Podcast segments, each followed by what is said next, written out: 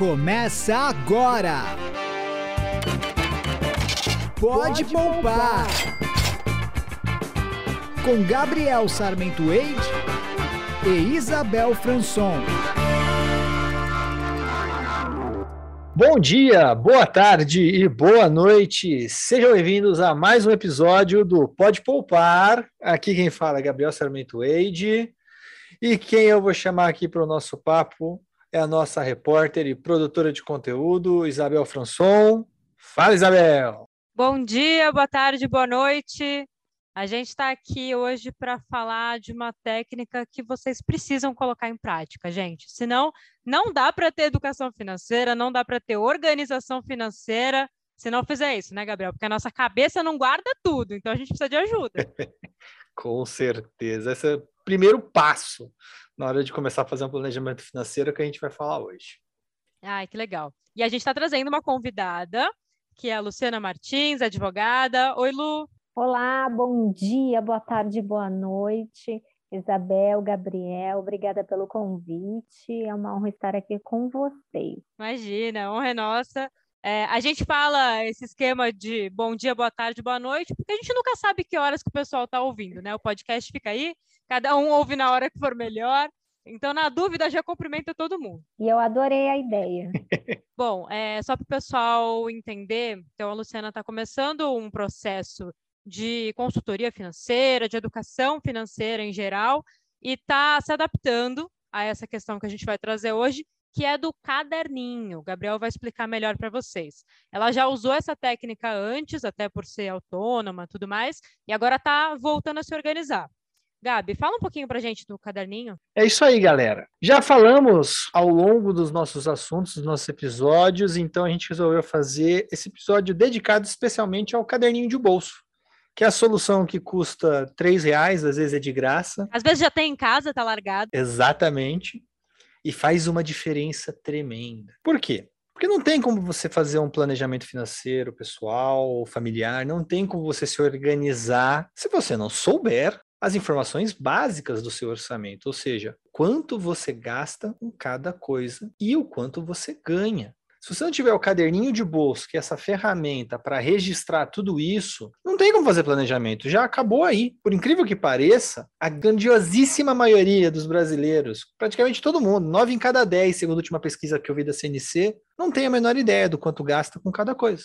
Então não adianta você dar educação financeira, explicar para a pessoa a importância dos juros, a taxa de juros, cheque especial, do cartão de crédito, se ela nem sabe quanto que ela está gastando e com o que, que ela está gastando, nem que dia que ela gastou. Então, essa falta desse simples registro, que é o caderninho de bolsa, e a gente vai explicar aqui como montar um, sem esse registro, não tem. Você não tem de onde partir, você não tem a noção de aonde você está financeiramente falando e da onde que a gente vai começar a trabalhar. Por isso que é fundamental essa técnica simples, que é ter um caderninho. A gente fala caderninho, mas na verdade você pode usar qualquer ferramenta para registrar as suas entradas, e principalmente as suas saídas, o dinheiro que entra na tua conta e principalmente o dinheiro que sai. Você precisa ter essa noção, essa dimensão de onde está saindo o dinheiro, quanto que está saindo, quando que está saindo, a data e o motivo pelo qual está saindo. Então, é essa que é a relevância dessa ferramenta que é o caderninho de bolso que a gente chama aqui na Fatorial.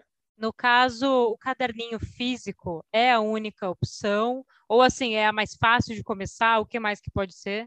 Boa, boa pergunta. Olha, aqui na Fatorial, quando eu dou minhas consultorias, eu sempre falo isso. Cada um tem que buscar ajustar a solução que é mais fácil para ela do jeito dela. Então, eu tenho clientes que fazem o caderninho de bolso no Excel, porque ele tem uma afinidade melhor com o computador, ele trabalha o dia inteiro no computador, então para ele é mais fácil ele apertar o Alt Tab, abrir o Excel e já ir preenchendo o que ele está gastando no dia dele. Tem gente que prefere o tradicional, eu sou dessa turma o bom e velho papel e caneta. Puxa no bolso de trás da calça, todo santo dia ando com um caderninho de bolso e vai preenchendo ali e no final de semana passa limpo. E tem gente que prefere utilizar um monte de app que a gente tem hoje em dia para você fazer o seu controle e o seu registro do dinheiro que entra e do dinheiro que sai. Também tem vários apps gratuitos que ajudam nisso. Então, assim, não tem uma regra absoluta se é físico, digital, no computador, no celular ou no papel todos os métodos funcionam. O ideal é que você escolha o seu método que for mais fácil para você criar o hábito. E aí, quando eu falo para criar o hábito, Eu sou um pouquinho tendencioso em dizer que é mais fácil criar o hábito com papel, com papel e caneta primeiro. Quiser depois migrar para o digital, tudo bem, mas se você não tem o hábito, se você não tem o costume de registrar as coisas, colocar no celular, que é super fácil, às vezes não vai ser tão fácil que você não vai fazer. E contar em fazer com a planilha do computador, se você estiver na rua, você não vai estar com o computador na tua mão, então você não vai preencher até chegar em casa capaz de você esquecer. O bom e velho caderninho de bolso, que cabe no bolso da sua calça ou na bolsa da mulher, é fácil de pegar, pegar uma caneta, preencher e acabou, não tem desculpa.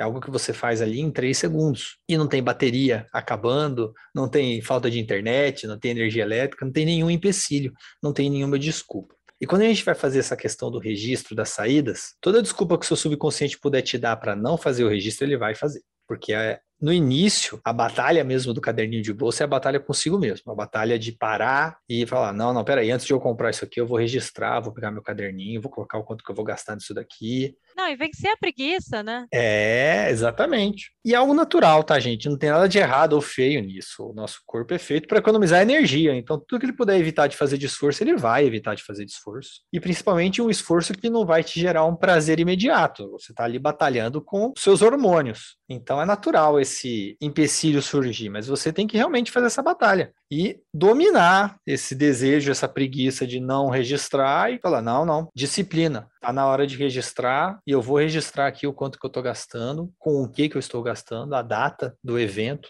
seja no papel, seja no celular, seja no computador. Mas se eu for recomendar pessoalmente, eu falo, se vai começar, começa com o caderninho de bolso mesmo. Aquele bloquinho de papel, caiba no seu bolso, com um lápis ou uma caneta, e começa ali, no mecânico mesmo. Lu, você está fazendo tem um mês, mais ou menos? Isso, eu comecei a fazer tem mais ou menos um mês, foi no início de abril. Eu tinha feito algum caderninho algum tempo atrás e não deu certo, fui para o aplicativo, também não deu certo. Essa questão de abrir o aplicativo e tá sem bateria, e eu tô ocupada agora, e o cliente chama exatamente no momento que você abre o telefone para fazer outras coisas e acaba dispersando. E agora eu voltei para o caderninho de bolso. E como que está sendo?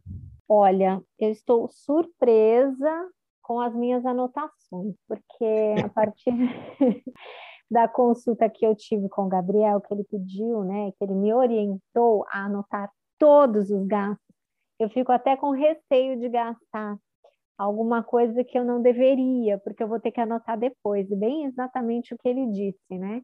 Aí você fica uh, pensativa, você reflete muito mais antes de gastar alguma coisa que realmente não é necessária. Que ou... aquele negócio assim, eu fico olhando para tua cara ali, né? Exatamente. Esse McDonald's aqui vai me cobrar mais tarde. Vai me custar o meu caderninho lá na frente. E, e eu não tinha este hábito de anotar todas as despesas. Tanto que na primeira consulta ele perguntou quanto você gasta com alimentação. Eu dei qualquer valor que eu tenho certeza que não é o valor exato. Hoje, com o meu caderninho aí quase completando um mês, eu vou fazer esse levantamento e vou ter a certeza de que muitos valores que eu imaginava que eu gastava ou são maiores ou menores em determinados é, tópicos, né? Em cada segmento pode ser um pouco maior ou um pouco menor. E agora eu vou, eu tenho este controle. Olha que incrível. Em um mês só. Em um mês. E é muito, eu achei extremamente surpreendente, porque a gente só imagina, eu gasto X reais com alimentação. Não tem mês que eu posso gastar mais e tem mês que eu posso gastar menos, de acordo com o que eu vou fazer e dos meus hábitos, né? Claro, cada um tem os seus hábitos diários e rotina de trabalho, mas dentro do, do que eu faço, do, do meu trabalho, a minha rotina de gasto diário com alimentação, por exemplo, pode ser muito variável. E eu não tinha essa ideia. Gabi, é importante esse primeiro balanço que ela vai fazer agora do primeiro mês? E, e qual deve ser a frequência disso? É mensal mesmo? É muito importante fazer esse balanço principalmente pelo aspecto subjetivo e psicológico, que é o que ela acabou de falar, né? De você puxar o caderninho. Quando eu dou as palestras, eu sempre brinco. O caderninho de bolso, ele faz o gasto, o momento do gasto, do consumo, ele é prazeroso. Ele libera endorfina e dopamina. Nem comer um chocolate, tomar um café ou fazer outras coisas que liberam endorfina. Os mesmos níveis, inclusive, de satisfação. Quando você puxa o caderninho, você interrompe esse processo hormonal e põe a dor ali. E a dor é bom, a dor traz a razão, ela traz a lógica e ela dá aquela freada no impulso do consumo. Porque o impulso do consumo leva milissegundos para você se convencer. Mas quando você põe o lado racional do seu cérebro, ele, leva minutos para tomar uma decisão. Então, essa pausa do caderninho te ajuda a isso. A tirar o lado emocional um pouquinho, chamar o racional para conversa. E fazer o balanço coloca tudo isso em perspectiva. Porque ao longo do dia a dia, você está só vendo ali o imediato. Ah, não, eu gastei isso aqui hoje, eu gastei isso aqui hoje, eu gastei isso aqui hoje. Tantinho aqui. Vai ter os dias que você não vai ter gasto nada e você vai ficar feliz porque não gastou nada. Então, o imediato do dia a dia é fundamental para quando você chegar no final de semana e no final do mês, eu falo que o ideal é fazer toda semana o balanço. Então são quatro balanços por, semana, por mês. E a última semana do mês você faz o saldão do mês todo. Mas para quem está começando, fazer só uma vez por mês para pegar o ritmo, tudo bem, não faz tão mal assim. Mas fazer essa revisão, esse balanço, o ideal é todo sábado. Pega o sábado, 15 minutinhos. É, eu ia até sugerir, de repente, fazer na segunda-feira, que aí já computa também os rolês do fim de semana. Pode ser também se, que seja um dia que você vai ter ali pelo menos uns 15, 20 minutos de paz para preencher. Porque depois você tem para preencher num outro lugar mais, uma planilha mais completa. Com a Luciana, eu até mostrei para ela o nosso fluxo da grana, que é aquele aplicativo que tem no site, onde você pode preencher ali o quanto você gasta com cada coisa, com cada grupo de gastos, e aí ele já te dá os saldos de tudo, o peso, a porcentagem, ele já te mostra tudo em perspectiva, comparando com o que você ganha. O site que o Gabriel falou, galera, só para deixar claro, é o da F Fatorial, tá? Para quem não se tocou, porque ele também não disse. Aí você tem que adivinhar, é fogo, né?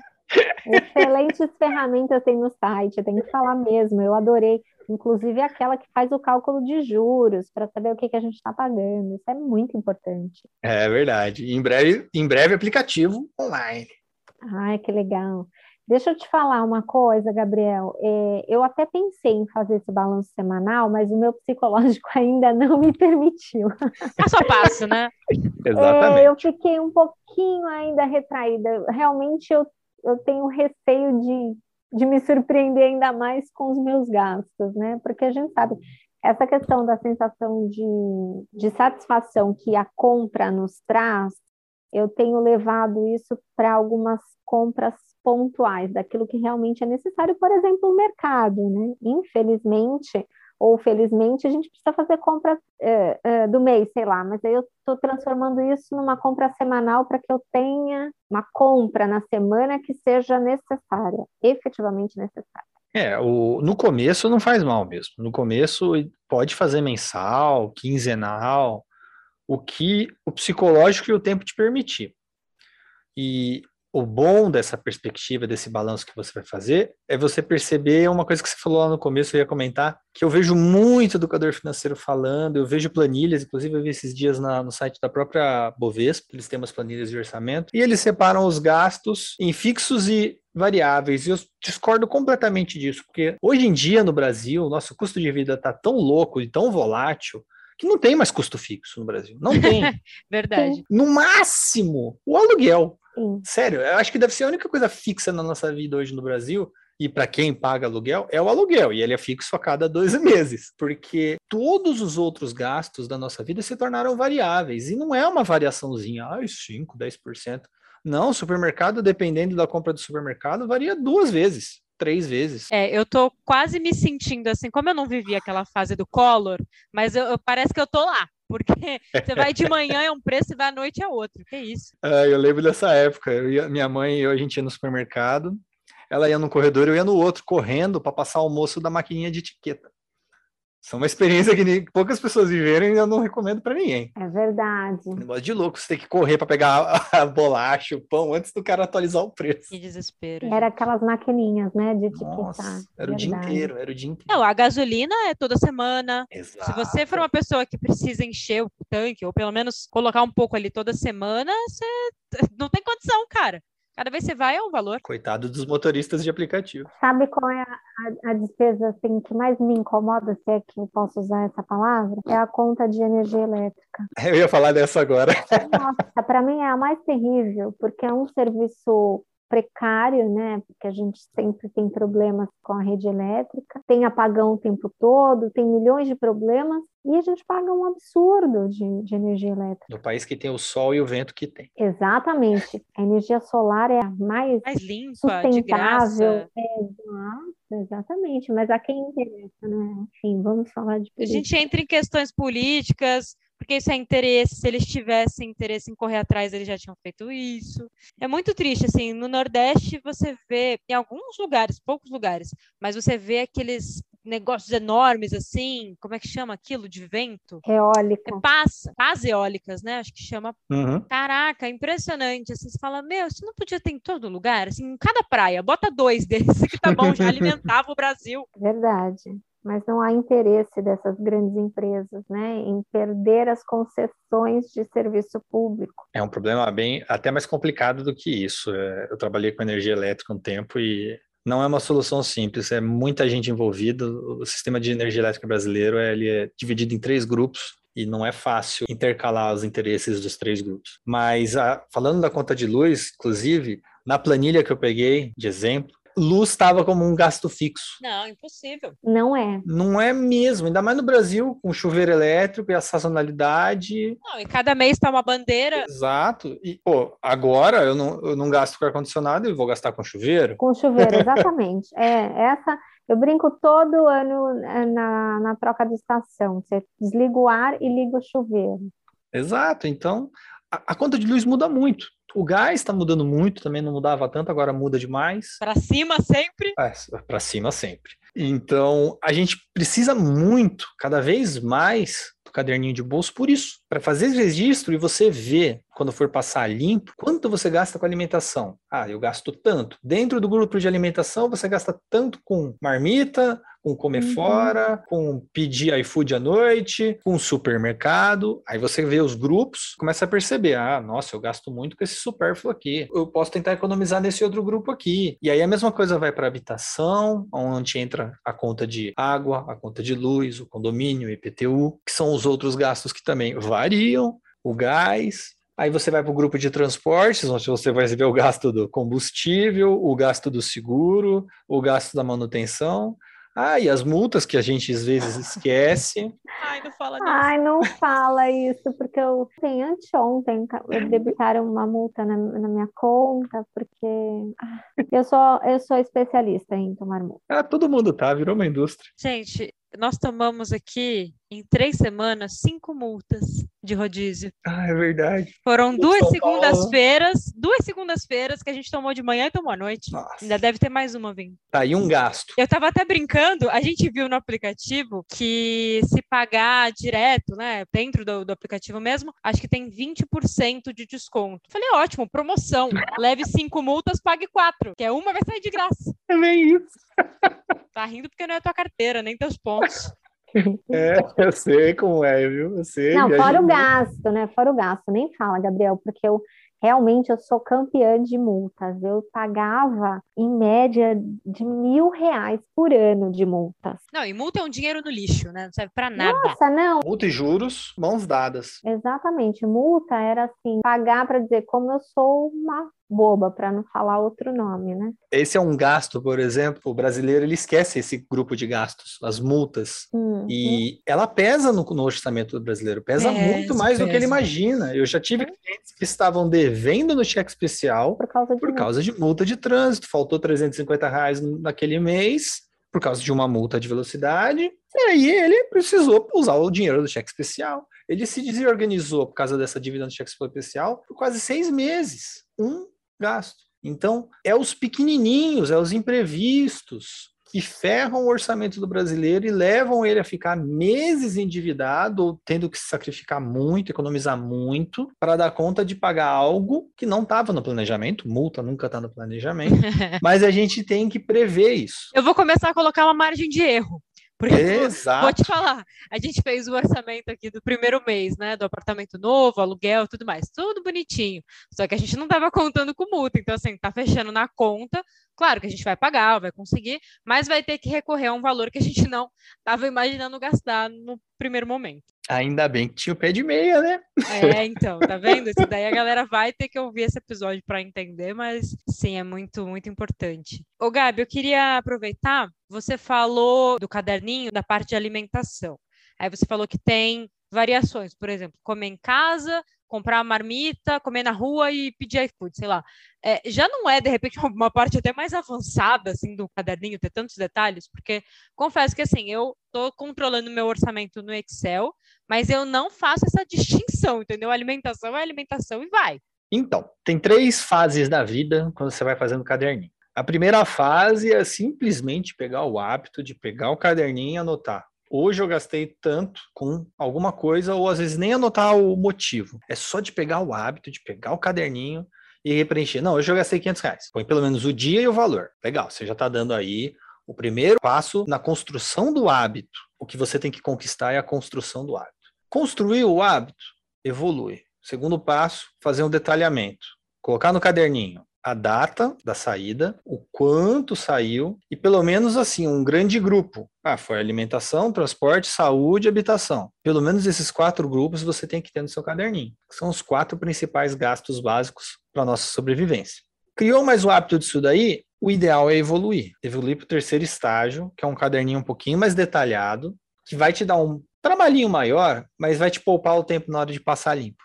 Ah, eu, inclusive foi esse que eu montei com a, com a Lu que é você colocar na coluna do seu caderninho uma coluna do valor, uma coluna da data, uma coluna do motivo, e aí o ideal é colocar um motivo mais detalhado, e a coluna do parcelado ou à vista. Essa é uma coluna fundamental. Você colocar assim, ah, eu gastei isso aqui, mas eu paguei tudo à vista? Então, 1 barra 1 significa que eu paguei em um pagamento de uma vez. Não, eu passei esse, aqui, esse valor aqui no cartão em seis vezes. 1 barra 6.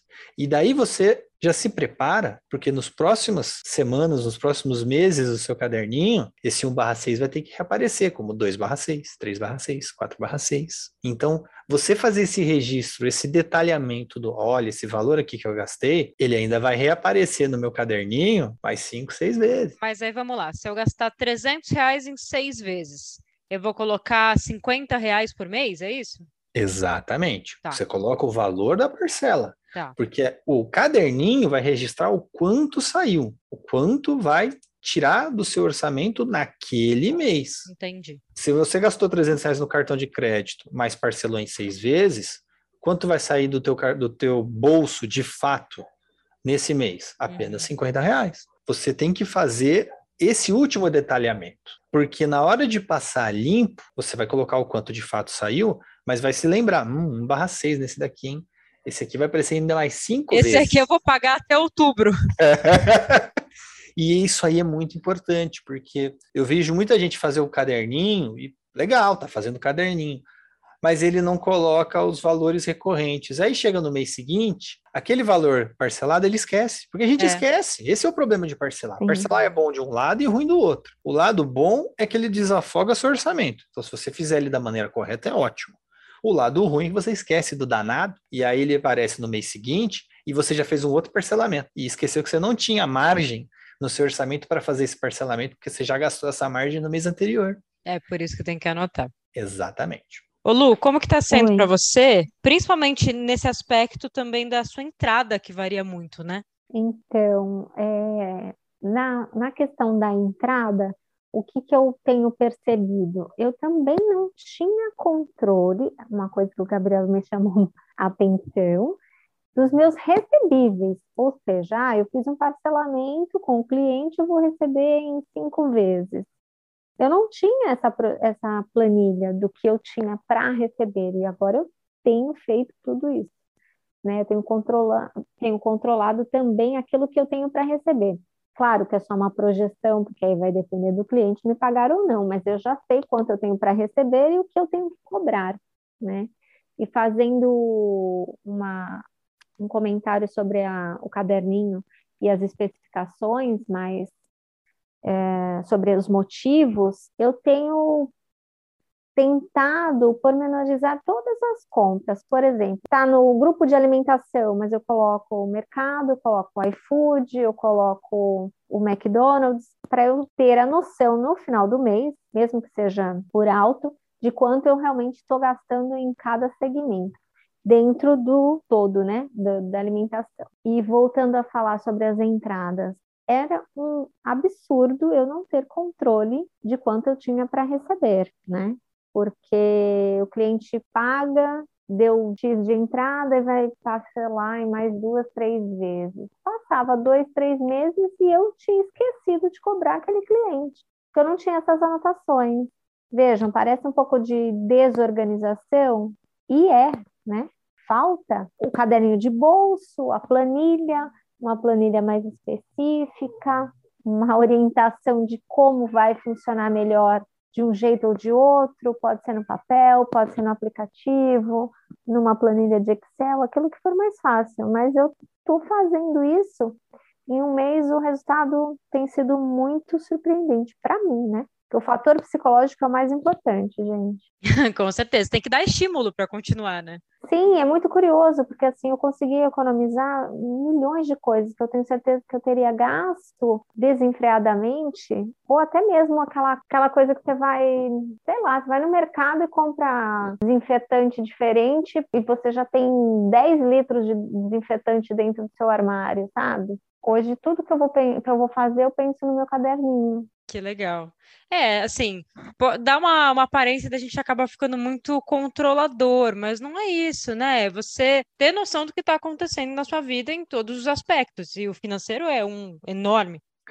enorme, cada vez mais, infelizmente, é enorme. É muito interessante essa parte da entrada. Eu vim observando isso. Quando eu comecei a educação financeira, mais de 10 anos atrás, a entradas não era algo que eu dava tanto foco quanto eu dou hoje, porque às vezes a pessoa tem o controle do quanto gasta e não tem o controle do quanto ganha. Isso é muito mais proeminente nas pessoas que são autônomas ou MEIs, microempresários, que têm mais de uma fonte de renda. Quem tem mais de uma fonte de renda, quem não é assalariado, que aí o dinheiro cai uma vez no mês, então fica meio fácil para ele ter esse controle das entradas. O lado do uhum. caderninho dele ali vai ter uma página e 12 linhas, porque os 12 salários do ano acabou. A pessoa que é MEI, autônoma, microempresário, é entrada todo dia ou toda semana. Esse excesso de entradas causa uma distorção perigosíssima. Por quê? Quando a gente vai fazer o nosso saldão no final do mês, a ideia do saldão no final do mês não é só você saber o quanto você gasta com cada coisa e depois separar em grupos, mas você ter uma dimensão do qual é o seu orçamento. E o que é o seu orçamento? É o quanto você pode gastar no mês. E como você vai saber o quanto você pode gastar no mês? Não é com base no quanto você gasta, é no base com quanto você ganha muita gente fundamenta a própria vida no quanto gasta, e às vezes ele gasta mais do que ele ganha. Não adianta ele continuar fundamentando no quanto ele gasta. Ele primeiro tem que saber o quanto ele ganha em termos líquidos, né, o quanto de fato cai na conta corrente, para daí falar, ah, beleza, eu ganho 3 mil reais por mês. Quanto que eu posso gastar no mês? No máximo 3 mil, idealmente até menos. Mas no máximo, o quanto eu ganho. E daí sim, fazer o registro do quanto gasta, ver o quanto gastou de fato, falar, ah, legal, gastei 3,300, eu extrapolei 300. Se a pessoa não sabe quanto ela ganha, ela só vai ver que gastou 3,300. Mas quanto eu ganho? Quanto que eu extrapolei? Eu só vou saber isso se eu tiver a dimensão do quanto eu ganho. E quem tem mais de uma fonte de renda, extremamente fundamental ter o registro de entradas. Um, pelo fato do esquecer, que isso é uma coisa muito comum, tem vários clientes eh, que são médicos e que são advogados. Ambos costumam parcelar os seus recebimentos. Acabam esquecendo às vezes. Isso é normal esquecer, gente. A memória não consegue guardar tudo. Não adianta querer confiar em memória. Segundo, quando a pessoa tem esse registro do quanto entra toda semana ou todo mês, ela vai ter no final do mês a dimensão do orçamento dela, quanto que de fato ela recebe. E ela também vai perceber que a entrada é variável, não é fixa. Não, portanto, o orçamento é variável. Você não pode achar que seu orçamento é o mesmo todo mês, porque não é porque você não ganha o mesmo todo mês. Uma das minhas fontes de renda é carteira assinada. E ela varia. Então, por quê? Porque a quantidade de dias úteis no mês variam. Então varia um pouquinho o salário também. Então a gente tem que ter esse registro. Quando a gente fala de até outros tipos de emprego, comerciante e tudo mais, é um pessoal que, além de ser autônomo, ainda depende de sazonalidade, né? Alguém que tem, por exemplo, um restaurante na praia, ou se trocar no interior, aquelas cidades que são mais para o frio, assim, essa galera também tem um orçamento muito eh, flexível, digamos assim, e eu não sei se existe a possibilidade de se organizar para de repente, vai, depois de um ano fazendo caderninho, aí o cara fala, legal, é, na temporada eu tirava X, no, na baixa temporada eu tirava meio X, então eu tenho que dar uma equilibrada para saber guardar quando sobra, né? Para poder usar de repente nos meses que eu não recebo tanto. Com certeza. Eu falei disso anteontem. é, eu estava explicando isso para um cliente meu que é cabeleireiro. Ele não tinha a menor dimensão do quanto ele ganhava. E a gente começou a fazer caderninho de bolso com ele. Agora ele tem uma dimensão do quanto ele ganha. Ele percebeu que o, o quanto ele ganha varia 50% dependendo do mês. Então é muita diferença. Dezembro, por exemplo, que a mulherada quer tudo cortar cabelo, fazer unha, enche o bolso. Exato. E aí janeiro não entra nada. Pois é. Então... E, janeiro é quando chega a conta, né, gato? Janeiro é, é quando chega todos os boletos, chega tudo. E, janeiro e fevereiro são dois meses que só por Deus. Então, o que, que eu fiz com ele? Eu apliquei com ele, por ele ser MEI também, né? O conceito de gestão de capital de giro. E ele lembrou disso, porque ele já tinha ouvido falar de gestão de capital de giro e eu apliquei gestão de capital de giro para a situação pessoal, que é um nome complicado para o pé de meia, gente. O pé de meia é exatamente isso. É você ter um dinheiro guardado justamente e principalmente no caso de pessoas que têm essa, esse orçamento mais flexível, esse pé de meia vai cobrir os seus gastos, que também não vão variar tão para baixo quanto o seu orçamento. Normalmente eles só variam para cima os gastos. Então esse pé de meia vai compensar a falta de entradas nos meses que vem menos entradas. E nos meses que vem mais entradas do que saídas, você alimenta novamente o seu pé de meia para o próximo ano você usar ele de novo, ou o próximo mês você usar ele de novo. Então, você vai ter três coisas oscilando aí na sua vida. Os gastos, normal, caderninho de bolsa era para isso mesmo. As entradas, aí no caso principalmente de quem tem as entradas que variam muito. E por fim, o pé de meia. Você vai ter que ter ali o seu pé de meia por isso que eu sempre falo que é o equivalente de 6 a 12 meses do que você gasta com o básico. Porque você pode ter até uns 6, 7, 8 meses no ano que você vai ganhar menos do que o que você gasta, dependendo da sazonalidade do seu setor, e nesses meses você vai ter que inteirar com algum dinheiro, vai ter que inteirar com o pé de meia. Se não fizer isso, você vai cair no bolo de 80% dos brasileiros hoje que estão fechando o mês usando o limite do cheque especial. Isso é a pior coisa que pode acontecer para o seu orçamento, porque o cheque especial vai te cobrar uma taxa de juros altíssima, em média 8% ao mês, e se você usa ele todo mês para inteirar os seus gastos, e só um mês ou outro que não, que são os meses que vem mais dinheiro, às vezes esse dinheiro a mais que vai vir para você não vai ser o suficiente para quitar a dívida do cheque especial que você acumulou por meses. A pessoa precisa então fazer o caderninho de bolso, saber o quanto ela ganha, saber o quanto ela gasta, chegar no final do mês, passar tudo isso a limpo no fluxo da grana. O fluxo da grana vai dizer o quê? Quanto você ganhou no mês, quanto você gastou no mês por grupo, quanto que sobrou ou quanto que faltou. Ah, faltou tanto, vai ter que usar o pé de meia para cobrir. Não tem o pé de meia, vai ter que pegar um empréstimo pessoal para quitar para tocar os próximos meses. Nossa, empréstimo pessoal é melhor pegar um empréstimo pessoal para quitar uma dívida do que usar o saldo do cheque especial. A taxa de juros é menor. Tudo isso faz parte. Aí, idealmente, a pessoa que fez o caderninho, dois, três, quatro meses, começou a fazer o planejamento, dois, três, quatro meses, começou a montar o fluxo da grana todo mês nesse período, ela vai começar a ter uma dimensão do quanto ela ganha por mês, quanto que varia o quanto ela ganha, quanto ela gasta por mês, o quanto que varia o que ela gasta por mês, Pega o quanto ela gasta por mês, pega esse número aí, faz a média. O próprio aplicativo do fluxo da grana nosso no site já faz essa conta. Multiplica esse número por seis e fala: é legal, esse aqui é meu objetivo. Meu primeiro obje meu segundo objetivo. O primeiro era montar um caderninho, o segundo objetivo agora é o quê? Todo mês, de sobrar dinheiro, eu vou guardar na poupança até dar esse valor aqui, para compor o meu pé de meia. Compor, compôs o pé de meia, cara, você já está metade do caminho andado para garantir que você não vai mais ter dívida, e você não vai ter mais surpresa no seu orçamento. Com duas estratégias simples. E as duas estratégias simples começam pelo caderninho de bolso. Então, olha como eu brinco. Uma solução de três reais pode resolver uma vida de um ano inteiro. Com uma soluçãozinha de três reais. Por causa de, olha a quantidade de efeitos que ela faz. O psicológico, o subconsciente, o da organização, o do planejamento, do pé de meia. Tudo começa no caderninho de bolso em saber o quanto você ganha e o quanto que você gasta. Ter isso detalhadinho. Lu, você acha que a profissão do advogado precisava ser mais preparada, de repente até na própria faculdade ou com algum suporte da ordem, para saber fazer essa administração? Porque, em geral, trabalha muito sozinho, né? Bel, na faculdade, a gente teve no primeiro ano aula de economia, mas foi tão, tão básico, básico, que eu nem me recordo mais do que eu aprendi, para ser bem sincera. E eu acho que a gente deveria, não sei na faculdade, mas gestão de, de escritório, sim. A gestão de um escritório de advocacia, ainda que seja de um advogado só, e o Gabriel vai concordar comigo, é necessário ter um estudo mais aprofundado do mercado financeiro e, de, e dessas dicas maravilhosas de, de educação financeira. Por quê? Nós, é, dentro do escritório, não somos só advogados, você tem contas a pagar, você tem recebíveis, você tem que se organizar, você tem as contas do escritório, além das suas contas pessoais, tem todo, tem que ter todo esse controle financeiro, né? A gente está falando aqui de, de caderninho de bolso, que eu uso também o mesmo caderninho para as minhas contas do escritório, né? Para ter esse controle também, por exemplo, ah, eu não sabia quanto eu gastava de material de escritório durante um ano, e isso é uma despesa que eu tenho que ter e colocar como despesa do meu escritório para fazer o cálculo de quanto vale a minha hora trabalhada, por exemplo, né?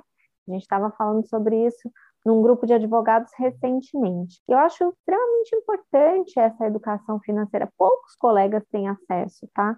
Eu não sei se estou tendo esse acesso tardio e outros, acho que os mais jovens, vou falar assim para vocês, que eu já passei dos 40, mas acredito que a jovem advocacia e o pessoal que está se formando agora, pegando a, a OAB agora, eu acho que eles têm mais essa ideia, né? mais modernidade, tudo está mais rápido, aplicativo, internet e vários recursos digitais para consigam gerir um escritório de advocacia de uma forma diferenciada. Eu estou chegando agora nessa área, gente. Inclusive, você falou de um gasto importante do escritório mesmo de advogado. Eu, eu ajudo na minha mãe que também é advogada. Eu vou te falar em papel e plastiquinho. Pelo amor de Deus. e olha que eu tenho tentado ao máximo diminuir o gasto com papel, mas tem coisas que ainda... Não, é, é quase inevitável. E eu vou te falar uma coisa que eu acabei de lembrar, estava escrevendo, estou escrevendo um artigo sobre isso, na verdade um mini curso sobre caderninho de bolso, e aí eu me lembrei de uma coisa boba que eu passei pessoalmente muitos anos atrás quando eu abri minha MEI pela primeira vez, da hum. parte das entradas. Quem é autônomo, que tem mais de uma fonte de renda, sempre esquece de reservar o dinheiro do imposto de renda. A gente trabalha a nossa vida em cima do quanto ganha. Mas quando a pessoa é autônoma, o que ela ganha está em termos brutos, porque não tem recolhimento na fonte. Recolhimento na fonte é só para quem é CLT. Para quem é MEI, o cara acha que aqueles 60 reais que ele paga por mês está incluso o imposto de renda, mas não tá. Não fala isso não, que eu estou pensando no meu ano que vem já. É, eu já, eu já preparei o um negócio para você já de material. Eu ia tocar nesse assunto semana que vem. Que dolorido. Porque exatamente esse detalhe a gente esquece. E quando você é autônomo, quando você é MEI, microempresário, motorista de Uber, entregador de iFood, você vai ter que recolher imposto de renda por conta própria no ano seguinte. E se você já não reservar o dinheiro agora, vai faltar no ano seguinte. E aí você vai ficar devendo para a Receita Federal, que cobra uma multa e uma juros, um juros ferrado. E se eles não, você não deixar atrasado deles, você vai ter que pegar um empréstimo no banco para pagar o DARF. Resultado, você vai se endividar, aí não vai ter adiantado de nada, planejamento, caderninho de bolsa. Porque você esqueceu desse detalhezinho, normal ter esquecido isso porque ninguém fala, de reservar já nas suas entradas. Eu fiz uma conta por cima ontem no Excel, que é na faixa de 10%. Então, para quem é autônomo, ah, eu ganhei 3 mil esse mês. Você ganhou em termos brutos, já separa 300. Praticamente um mês do meu salário esse ano vai ser o que eu vou pagar de imposto de renda no que vem. Exatamente. 10% quase. Na verdade, um pouquinho menos de 10%, mas põe 10% por mais é, de então. segurança. Dá 8,8%. Então, põe 10%. Então, para quem tem várias fontes de renda e é autônomo, não é fonte de renda com tributação na fonte, já tenha isso em mente. Tá anotando o caderninho de bolso quanto entra. Chegou no final do mês, vai passar limpo o fluxo da grana, aquele valor que entra para você no mês todo não é o seu orçamento, já tira 10% dali. De imediato porque esses 10% vai te vir depois de imposto de renda no ano seguinte. E você já tem que estar tá guardando ele agora, para não se ferrar daqui a um ano com o fisco. E muita gente fica endividada a partir de abril. Quem consegue se salvar em janeiro vai se endividar em abril, porque esquece o imposto de renda. E aí é esse detalhe. Quem é autônomo, as entradas são brutas, não são líquidas, porque não tem retenção na fonte. Você tem que fazer a sua própria retenção. É, até lembrei de fazer uma, uma colocação aqui quanto a isso. O caderninho de bolso, a organização que a gente está falando aqui no mês, quando você tira o balanço no ano, isso vai fazer um alívio na hora de declarar imposto de renda. Porque Nossa. você vai precisar, né, organizar e declarar tudo isso. Até o fato se você vai pagar ou vai receber, ou sei lá, vai pagar mais ou pagar menos, também depende de declarar certinho, porque a Receita é muito crítica nesse sentido. Eu fiz o meu pela primeira vez esse ano, e aí, como tem as aplicações, ainda teve tudo isso, misturou CLT com MEI, tá bagunça. Mas deu certo. Esse ano eu tô tendo restituição, mas ano que vem acho que eu vou ter que pagar.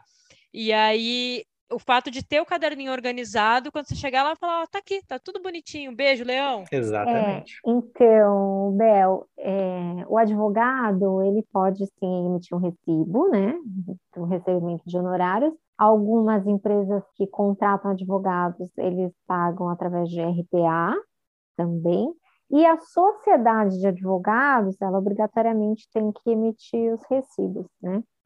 Mas o que eu posso dizer para vocês com relação a essa questão de, do imposto de renda é que o contador é que vai poder analisar melhor. No, no sentido do que? Nós temos algumas deduções né, legais, como, por exemplo, plano de saúde, odontologia, essas coisas, lá na frente, elas são reduzidas do, do imposto. Então, é o, assim, o Gabriel falou em 10%, mas cada caso, né, cada pessoa que tem os seus gastos, despesas, por exemplo, com escola também, tudo aquilo que seria obrigação do Estado, do governo, é dedutível no, do imposto de renda. Se você Isso paga. Você está falando para qualquer cidadão em geral. Você está falando aqui como advogada. É, estou é. é, falando um pouquinho sobre, sobre isso, porque meu pai fazia imposto de renda, ele, ele sempre prestava muita atenção nisso, né?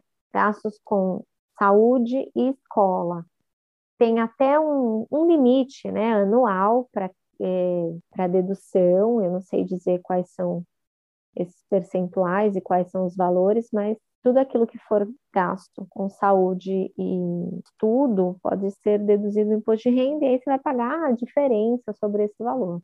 É, isso é importante. Mas seja qual for a profissão, a gente está usando aqui a sua de exemplo, porque você está aqui com a gente, mas uh, em geral, os autônomos, é, é super interessante isso, ter as notas, você emite para o cliente, mas tem uma cópia sua e guarde direitinho, porque aí, claro, o contador é a melhor pessoa para fazer isso. Mas você tem que levar as suas coisas para ele, né? Ele também não tem como adivinhar o que aconteceu na sua vida. Exatamente. Olha, meu pai brigou tanto comigo porque eu não tinha esse caderninho. Mas ele tá orgulhoso de você. Agora, agora tenho certeza que sim. Ele falou, agora ela vai voltar a, a fazer as anotações corretamente. Legal. Ô, Gabi, lembra pra gente de novo, assim, como exatamente fazer, quais são as colunas? Você falou meio por cima, mas eu queria que você detalhasse melhor. Ah, legal isso, Gabriel, que você falou que é bem personalizado, até quando você me contou sobre a minha profissão. Tem regrinhas gerais, né? As regrinhas gerais para o caderninho é o seguinte, gente. Não misturar a entrada com saída. Essa é a primeira regrinha. Então, você tem um caderninho, frente e verso. De um lado do caderninho, lança as entradas. Do outro lado do caderninho, lança saídas. Ah, eu não vou usar caderninho físico, vou usar o digital. Tenha uma planilha para entrada e uma planilha para saída. Uma coluna para entrada uma coluna para saída. Não misturar ah, no mesmo lugar, porque fica bagunçado na hora de passar limpo. Essa é a regra geral. Em termos de personalização, a pessoa tem que ver a realidade dela. Quem tem mais de uma fonte de renda, e essa fonte de renda não é sempre no mesmo dia, necessariamente vai ter que ter um detalhamento melhor para suas entradas. O que seria esse detalhamento melhor? Primeiro, quanto entrou. Segundo, o motivo da entrada. Terceiro, a data de entrada. Quarto, se essa entrada vai ser à vista, 1 barra 1, ou se ela vai ser parcelada, 1 barra quantidade de vezes, para você ter essa dimensão. Para quem tem apenas uma entrada na vida, no máximo duas entradas de dinheiro no mês, porque é assalariado, aí é mais tranquilinho, só lança ali tal mês, recebi tanto, motivo foi tal e acabou. Porque vai vir todo mês e aí ao seu lado do teu caderninho da entradas vai ter duas páginas o ano inteiro. Então tá tranquilo. Para quem não é nessa situação, tem que ter o detalhamento. Agora, do lado da saída, a regra para todo mundo é igual. Começa só lançando o que você gasta e a data, pelo menos, para criar o hábito, mas quando você já tiver com a disciplina, você tem que colocar pelo menos quatro informações. Quanto que saiu, então quanto dinheiro eu gastei, no que que gastou, idealmente coloca algo específico, ah, eu gastei tanto com iFood. Quando você for passar limpo no final do mês, que você coloca alimentação e aí você soma todas as coisas relacionadas com alimentação. Por isso que no caderninho de bolsa é ideal ter o detalhamento. Ah, eu gastei com iFood, ah, tá bom, iFood é alimentação. Eu gastei com gasolina, ah, gasolina é transporte. Coloque nomes, nomes óbvios e bem detalhados. Não vai colocar uma, um código, uma sigla que depois uhum. você vai esquecer. Não vai querer economizar tempo com uma coisa que não precisa. Detalhe, no que que eu gastei? Ah, gastei nisso. Beleza, quando você for passar limpo no final do mês, o nisso você vai saber se é alimentação, transporte, saúde ou habitação. Terceiro, colocar a data. A data é fundamental, você precisa saber o dia que você gastou. Isso é muito importante, às vezes vai acontecer uma fraude no cartão de crédito. Nossa, mas eu não gastei isso. Aí você vai no seu caderninho, é, aqui, eu não gastei isso esse dia, eu não, nem gastei nada nesse dia, porque não tem nenhum lançamento. Olha que beleza. Você já está preparado para uma fraude, no, uma fraude no cartão de crédito. Então, coloca a data quanto você gastou, o motivo e a data. Essas três são o um mínimo. E aí a quarta coluna é colocar se foi parcelado à vista e de novo, 1 barra 1, 1 barra 2, 1 barra 6, o que for. E fazer isso diariamente. Todo dia tem que lançar. Se no seu dia você não gastou absolutamente nada, beleza. Gastou três reais num cafezinho, lança os três reais. Não deixe de lado os pequenos valores. A grande maioria das dívidas nasce de um deslize de 50 reais. Então, esse é o detalhamento que tem que ter no caderninho. E aí, todo final de mês, pelo menos, passa isso a limpo. Passa isso a limpo aonde? Em outro caderninho? Não, no fluxo de caixa, que a gente chama de fluxo da grana, que é uma planilha onde você lança quanto ganhou no mês, o quanto gastou no mês e o quanto isso gastou total. Total. O total do quanto gastou no mês, Desse total, quanto que foi com alimentação, quanto foi com transporte, quanto foi com saúde, quanto foi com habitação, quanto foi com educação, fazer essa separação de grupos. Que daí é a planilha que a gente já tem personalizada no site, e de graça, é só preencher e pronto, ela faz a soma. Então, para isso que serve, para isso que você tem que ter a estrutura certinha, para você poder analisar depois. Não adianta nada só fazer o caderninho e depois não fazer o soma do total para saber o quanto você gastou com cada coisa, para poder fazer planejamento. E aí você começa a ver, nossa, metade do meu orçamento é alimentação. Eu vou ter que dar uma ajustada nisso daí. Então, é daí que vai partir o caderninho para te ajudar nisso. Tem gente que usa o cartão de crédito digital, principalmente esses bancos novos, né? E basicamente o histórico ali, o extrato do cartão de crédito é o caderninho de bolso da pessoa. Eu tô me organizando assim de uma maneira. Primeiro que eu nem tenho dinheiro na carteira. Se o flanelinha me abordar amanhã, eu não tenho 10 centavos. Então, assim, é só o cartão mesmo. E aí eu fico naquela, putz, passo no débito, passo no crédito. Não, aí tem uns meses para cá eu resolvi que tudo, tudo, tudo é no crédito. E não é assim, vou jogar lá para frente porque eu não quero pagar. Não. Na verdade, é, eu recebo, eu separo o que, que vai de investimento, o que, que é da MEI, enfim, fico com a minha grana ali do mês e falo, ó, tem mil reais na conta, é o que pode ser o limite da minha fatura esse mês. Basicamente isso. Então, o cartão de crédito ele já vai organizando ali para mim. Eu não sei se isso pode gerar algum tipo de pegadinha, o pessoal que também tem esse hábito aí que eu tenho, algum problema. Olha, o que você está fazendo é muito bom tá? Isso vai surpreender muita gente do que eu tô falando aqui agora, porque é clássico o educador financeiro quebrar o cartão de crédito e eu falo que isso é uma injustiça. Mas eu só, só uso um, hein, gente? É. eu só tenho um. Mas é, é sério, gente. Cartão de crédito não é o vilão. O que a Isabel falou é transformar o cartão de crédito numa ferramenta financeira. Por quê? Primeiro, porque ele é excepcional para se transformar num caderninho de bolso digital. Realmente, ele tem ali para você o valor a data e o motivo. Né? Exatamente o extrato da fatura do cartão de crédito.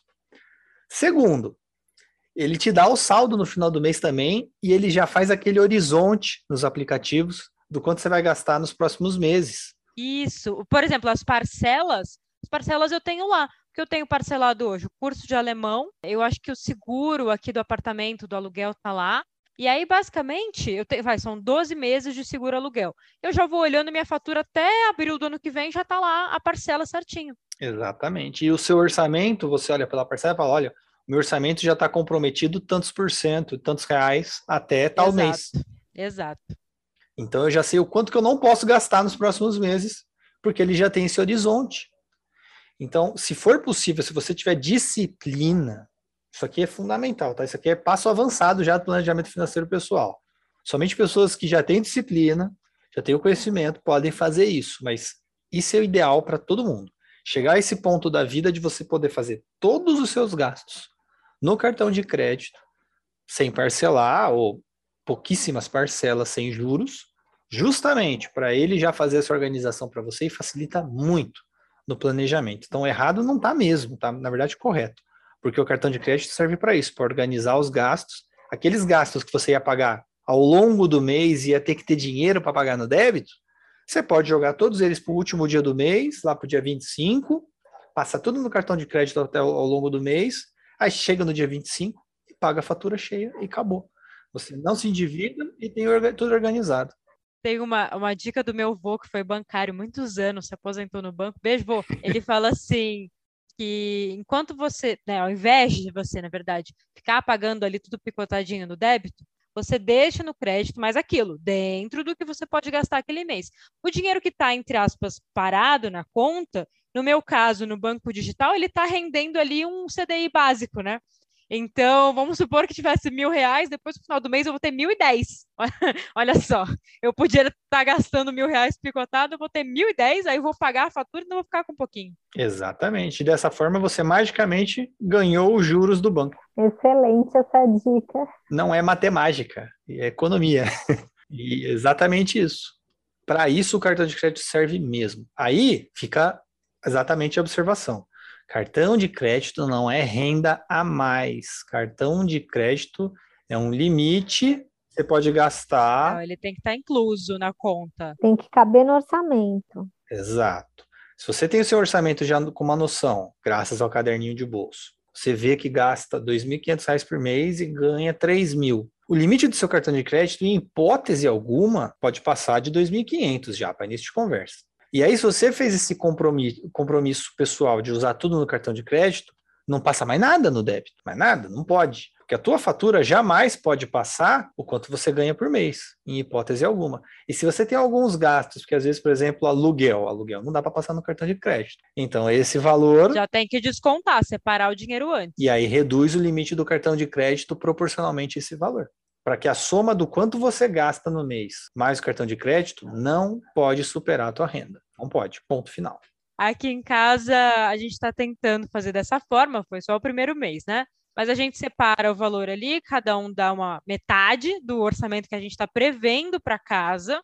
Então, é, agora que a gente vai ter noção realmente de como foi, mas está tudo dando certo, está tudo dentro.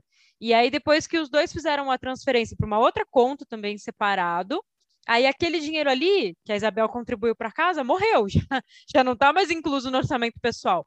E ali eu já fui colocando, por exemplo, o aluguel que é fixo, de resto as outras coisas realmente a gente só pode estimar, né? Mas, por exemplo, eu ainda tenho mais ou menos fixo o condomínio, o seguro aluguel, aí a gente faz uma estimativa ali de mercado, gasolina, porque aí a gente indo de São Paulo para Baixada todo fim de semana, a gente também tem uma noção de quanto vai gastar, claro que tem as variações, né? Mas ali tudo também tá na planilha, já vai debitando. Aí a gente olha e fala: ih, sobrou isso aqui no mês, vamos torcer para sobrar. A gente guarda um pouquinho e vai fazendo um pé de meia da casa também. Exatamente, perfeito. Perfeito, é exatamente isso tem que ser feito. Tem que fazer esse detalhamento. E você só vai conseguir fazer estimativa porque você já tinha o caderninho de bolso. Pelo menos com o caderninho de bolso, você consegue estimar com mais segurança o quanto você vai gastar no próximo mês. Que vai ser mais ou menos o que você gastou no mês anterior aquela variação de luz, né? Como a gente falou, essas coisas assim, mas em geral, acho que deve manter, pelo menos daqui para frente, está entrando no inverno. Exatamente. Pelo menos você tem uma mínima noção. É melhor do que dar um tiro no escuro. Lu, você quer fazer mais alguma colocação quando a gente vai se encaminhando aí para encerrar? Ah, eu quero agradecer vocês, né, por terem me dado essa luz financeira na minha vida, numa fase que eu já estou madura o suficiente para entender que eu preciso ter este controle, né, dos meus gastos e entender como funciona o mercado financeiro e essas dicas todas de, de, de como se comportar diante de uma situação delicada financeiramente, né? Porque a gente precisa sempre esperar uh, uma eventual crise. Claro, a gente passou aí é, pela pandemia vocês falaram janeiro e fevereiro são os piores meses. São os piores meses, eu acho que para todos, né? O fórum fecha em dezembro, fica 30 dias fechado, janeiro volta a passos de tartaruga, é, fevereiro começam as coisas a andar, então para a advocacia especialmente também há uma dificuldade enorme em ter um, um planejamento financeiro fixo, né? Aquela, é, aquele orçamento não existe para nós, é muito difícil falar que eu tenho sempre o mesmo recebimento ou o mesmo gasto, né? A gente nunca tem isso. A advocacia tem essa variável muito grande. E ainda bem que eu conheci o Gabriel, ainda dá tempo de aprender muita coisa, né? E as dicas que ele me deu foram valiosas. E eu estou surpresa com o meu com, com, com a minha visão, né, de mundo financeiro agora, muito, muito importante. Eu tenho que agradecer a Isabel, que me colocou é, frente a frente com ele. Imagina, a gente quer mais é que dê certo para você, para todo mundo que está ouvindo. Essa é a missão da F Fatorial, assim, que o Gabriel tem isso e ele emana, sabe? Eu fui contagiada também, falei, eu quero fazer parte disso. Não só para mim, porque está sendo muito legal particularmente, mas para fazer a diferença para todo mundo que a gente puder alcançar. E o podcast está aqui para isso. É isso aí, galera, porque ele faz parte do tripé da saúde, né? A gente tem que ter saúde mental, saúde física e saúde financeira. Sem a financeira, manter o mental e o físico é bem difícil. Excelente, eu acho que era o que me faltava mesmo, porque o mental já não estava muito bom, né? Agora. E aí, tudo colocando em ordem, eu acho que fica bem melhor. Exatamente. É, tudo fica em ordem quando está tudo em ordem. Não adianta você querer ter meia coisa em ordem e outra meia coisa bagunçada. Não dá certo. A gente só consegue deixar as coisas em ordem quando está tudo em ordem. E o nosso bolso não pode ser tratado meia boca, como infelizmente a gente trata aqui no Brasil. Ele é muito deixado de lado. E cada ano que passa, a gente vê mais notícia. Estresse por motivos financeiros, depressão por motivos financeiros e muitas vezes as soluções são, aí no caso do caderninho de bolsa, uma solução barata, praticável, fácil, que a única, o único desafio é você mesmo. É você mesmo tomar a, as rédeas da sua própria vida financeira, recuperar esse protagonismo e ter autonomia. E começa com essas pequenas, esses pequenos hábitos. Caderninho de bolso, passar limpo o fluxo da grana, começar a economizar todo mês, construir um pé de meia, e aí você já está praticamente garantido para não ter imprevisto, para não ter estresse, para pôr a cabeça no travesseiro tranquilo, com estratégias que você só você consegue fazer e sozinho, né? Só precisa do conhecimento, da orientação inicial e depois você toca o barco sozinho, não depende de ninguém. Depende de banco, não depende de governo, só depende de você mesmo. E você mencionou o um negócio de janeiro e fevereiro, uma coisa que hum, quem não é assalariado tem que se lembrar é que a gente não tem férias. Né? E quando a gente quer tirar umas férias, significa que aquele mês não vai ter entradas.